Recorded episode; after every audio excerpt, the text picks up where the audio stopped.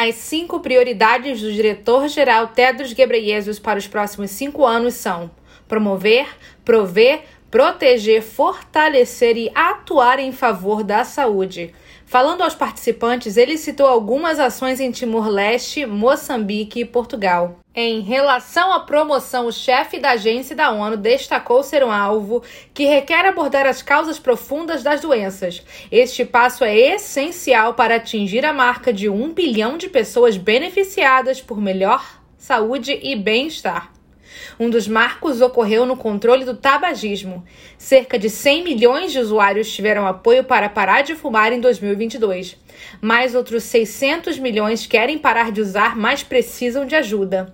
Nesse campo, Timor-Leste foi mencionado por subir em cinco vezes o imposto sobre o tabaco, ao mesmo tempo em que aumentou as taxas sobre o álcool e introduziu impostos sobre o açúcar e as bebidas açucaradas.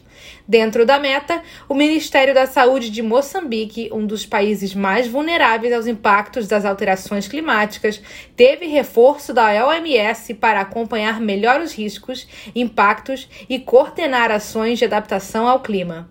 Da ONU News em Nova York, Pauline Batista.